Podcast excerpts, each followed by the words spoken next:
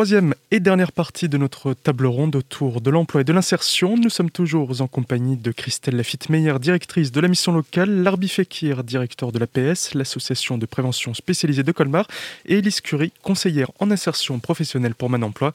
À présent, pour vous projeter, réfléchir et nous proposer une nouvelle action, même le renforcement d'une mesure déjà existante, je vais vous donner à tous une carte blanche, une hypothétique avance de subvention, avec à vous de nous expliquer concrètement ce que vous en feriez, de quoi avez-vous le plus besoin actuellement, une carte blanche pour vos structures respectives, et donc une action individuelle, puis une carte blanche collective pour nous proposer une action collaborative tous les trois. Que feriez-vous de cette carte blanche? Ce serait pour la création d'un Fat Lab, par exemple, l'embauche de nouvelles personnes?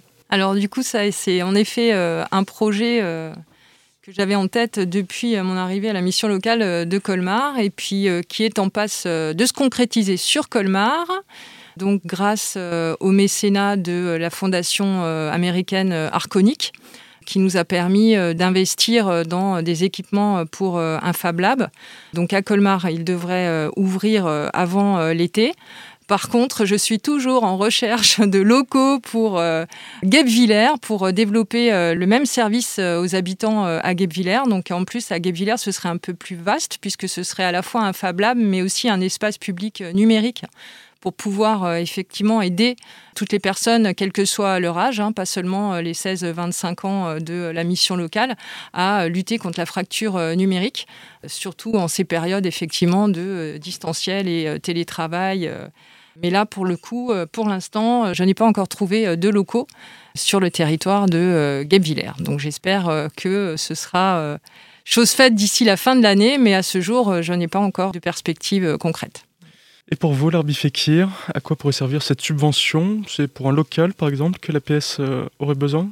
Donc cette subvention pourrait servir à deux niveaux. C'est vrai que dans un premier temps, pour avoir un local beaucoup plus grand, donc plus grand, plus opérationnel pour nous, et éventuellement aussi avoir un local par rapport aux jeunes sur lesquels on pourrait les accueillir sur des, actions informelles avec différents partenaires euh, qui peuvent être la mission locale, Mal emploi et également les animateurs et les médiateurs de la ville de Colmar, où on pourrait en fait se voir en heure décalée, peut-être euh, du 18-22 heures. Ça serait que c'est une demande réelle des jeunes, mais actuellement on, on est en train de réfléchir sur cette problématique vu que la Covid est arrivée par là, donc tout a été déplacé.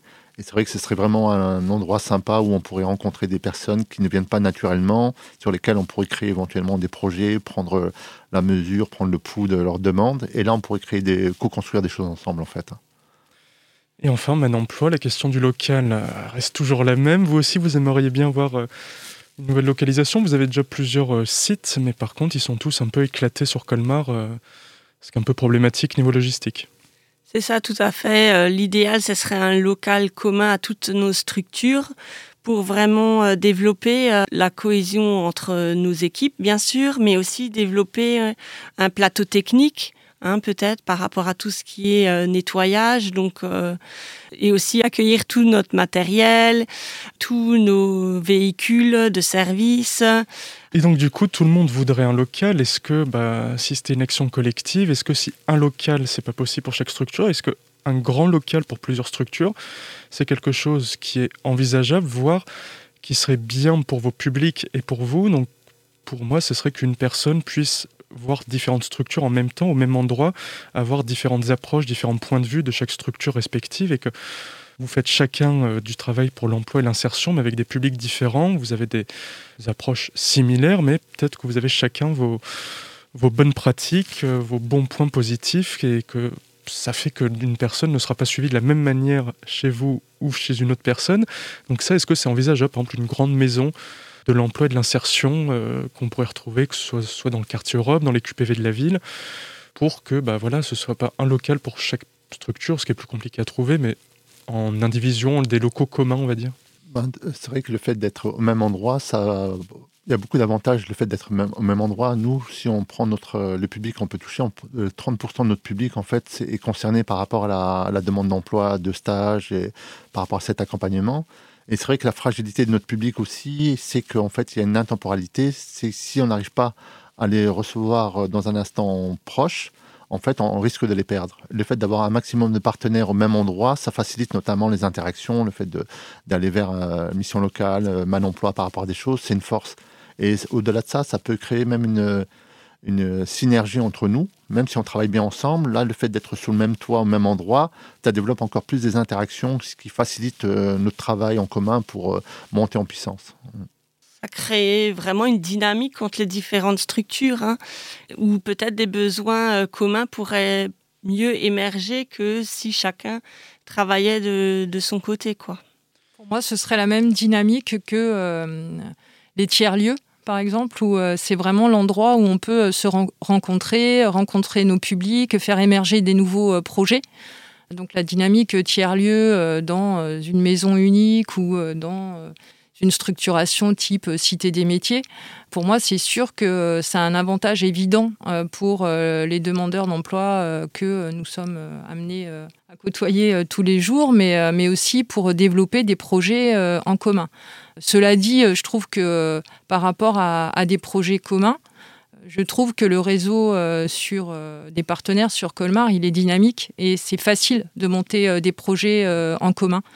Euh, je, dis ça parce que j'ai travaillé aussi 20 ans euh, avant euh, à Mulhouse et c'était pas aussi facile ou aussi rapide qu'à Colmar.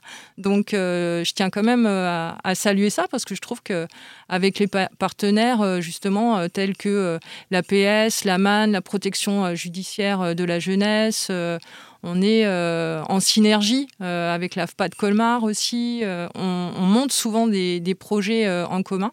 Et je trouve que ça mérite d'être euh, salué ce matin. Et puis, euh, ben, c'est sûr que si on était tous dans un espace euh, commun, ben, ça, serait puissance 10, ces, nouveaux projets. Parce que là, pour le moment, vous avez des publics communs, vous travaillez déjà ensemble sur, certaines actions. Ces publics-là ont justement besoin de rencontrer du monde, d'avoir ce, ce, lien social, et ce serait aussi un avantage pour eux de se voir dans, sur différentes structures, comme disait l'arbitre juste avant, c'est le besoin d'être présent à tel moment. Si la personne vient ouvrir la porte mais qu'il n'y a personne pour telle association, on la perd totalement. Alors que là, ça permettrait d'avoir voilà, un centre d'accueil vraiment euh, de première urgence, mais euh, quasiment une personne qui à un moment fait la démarche d'elle-même d'avoir envie de se réinsérer et de se faire aider pour trouver un emploi. Il faudrait qu'il y ait une personne à tel moment et que ce soit bah, voilà, du coup des, des permanences roulantes ou qu'il y ait au moins toujours une des trois structures présentes dans là-dedans et que ben, on la redirige vers telle ou telle structure, voire qu'elle soit accompagnée par plusieurs structures, parce que ça c'est aussi faisable euh, de travailler ensemble sur des mêmes actions. Vous le faites déjà aujourd'hui en tout cas. Et donc si ça devait être un prolongement de vos actions, par exemple, euh, comment est-ce qu'on pourrait renforcer ce que vous faites déjà aujourd'hui? Est-ce qu'il y a des, des, améliorations sur certains points qui pourraient être faisables? Est-ce que vous vous sentez un peu limité dans ces actions, euh, que ce soit pour atteindre certains publics ou de ne pas aller suffisamment loin à votre sens? en fait, c'est toujours le facteur temps qui, qui, est notre ennemi premier. Hein. Ce serait que si on prenait un, cas concret où il y aurait un jeune qui viendrait nous voir, qui est un peu désœuvré, qui ne sait pas trop ce qu'il veut, nous, on travaillerait dans un premier temps le lien de confiance, le fait de, en de, défricher sa demande, s'orienter vers la mission locale où ils sont plus spécialisés par rapport à, aux outils de recherche d'emploi, de formation, de profil. Et là, ils pourraient éventuellement même basculer vers euh, la manne emploi. Donc là, ça peut être un triptyque qui peut fonctionner euh, très bien par rapport à ça. Chacun avec ses outils, son corps de métier, orienté vers qui de droit et là, on gagnerait en puissance. Hein. Ce serait que là, on, prendrait la personne sur un instant T, car des personnes qui n'ont pas besoin de nous, qui sont assez autonomes, c'est pas le profil, notre profil de, corps de métier. C'est là où on voit les différences et des, euh, une forme de déshérence et d'inadaptation sociale par rapport à notre public. Et le fait de travailler sur l'instant présent, car si on donne des rendez-vous, des rendez-vous, on l'a vu, ça marche moyennement bien parce que le matin c'est un peu compliqué leur facteur temps n'est pas le nôtre. Donc c'est à nous de nous adapter dans une forme d'inclusion pour aller vers et les accompagner vers ça. Ce serait que si on avait un endroit euh, spécifique par rapport à ça, donc on gagnerait énormément de temps et on développerait une souplesse qu'actuellement on a beaucoup plus de mal parce que si, on doit fixer un rendez-vous, le fait que le, le conseiller est disponible ou pas, et chacun a ses impératifs temps si on avait un endroit dédié par rapport à un calendrier qui nous serait propre, adaptable à notre public, bah, je pense que ça, ça peut être une plus-value énorme. Hein. Eh bien, merci à vous. Cette euh, quatrième table ronde est à présent terminée. Merci d'y avoir pris part. Cette émission a été réalisée avec le soutien du ministère chargé de la ville, la préfecture du Haut-Rhin, la ville de Colmar et la direction départementale de la cohésion sociale et de la protection des populations du Haut-Rhin. Vous pouvez la réécouter ou la télécharger en podcast sur notre site azur-fm.com dans la rubrique Actualité régionale. Et on se donne rendez-vous la semaine prochaine, dimanche matin à 8h sur Azur FM pour notre prochaine table ronde consacrée cette fois-ci au développement durable. Très beau dimanche à l'écoute de votre radio.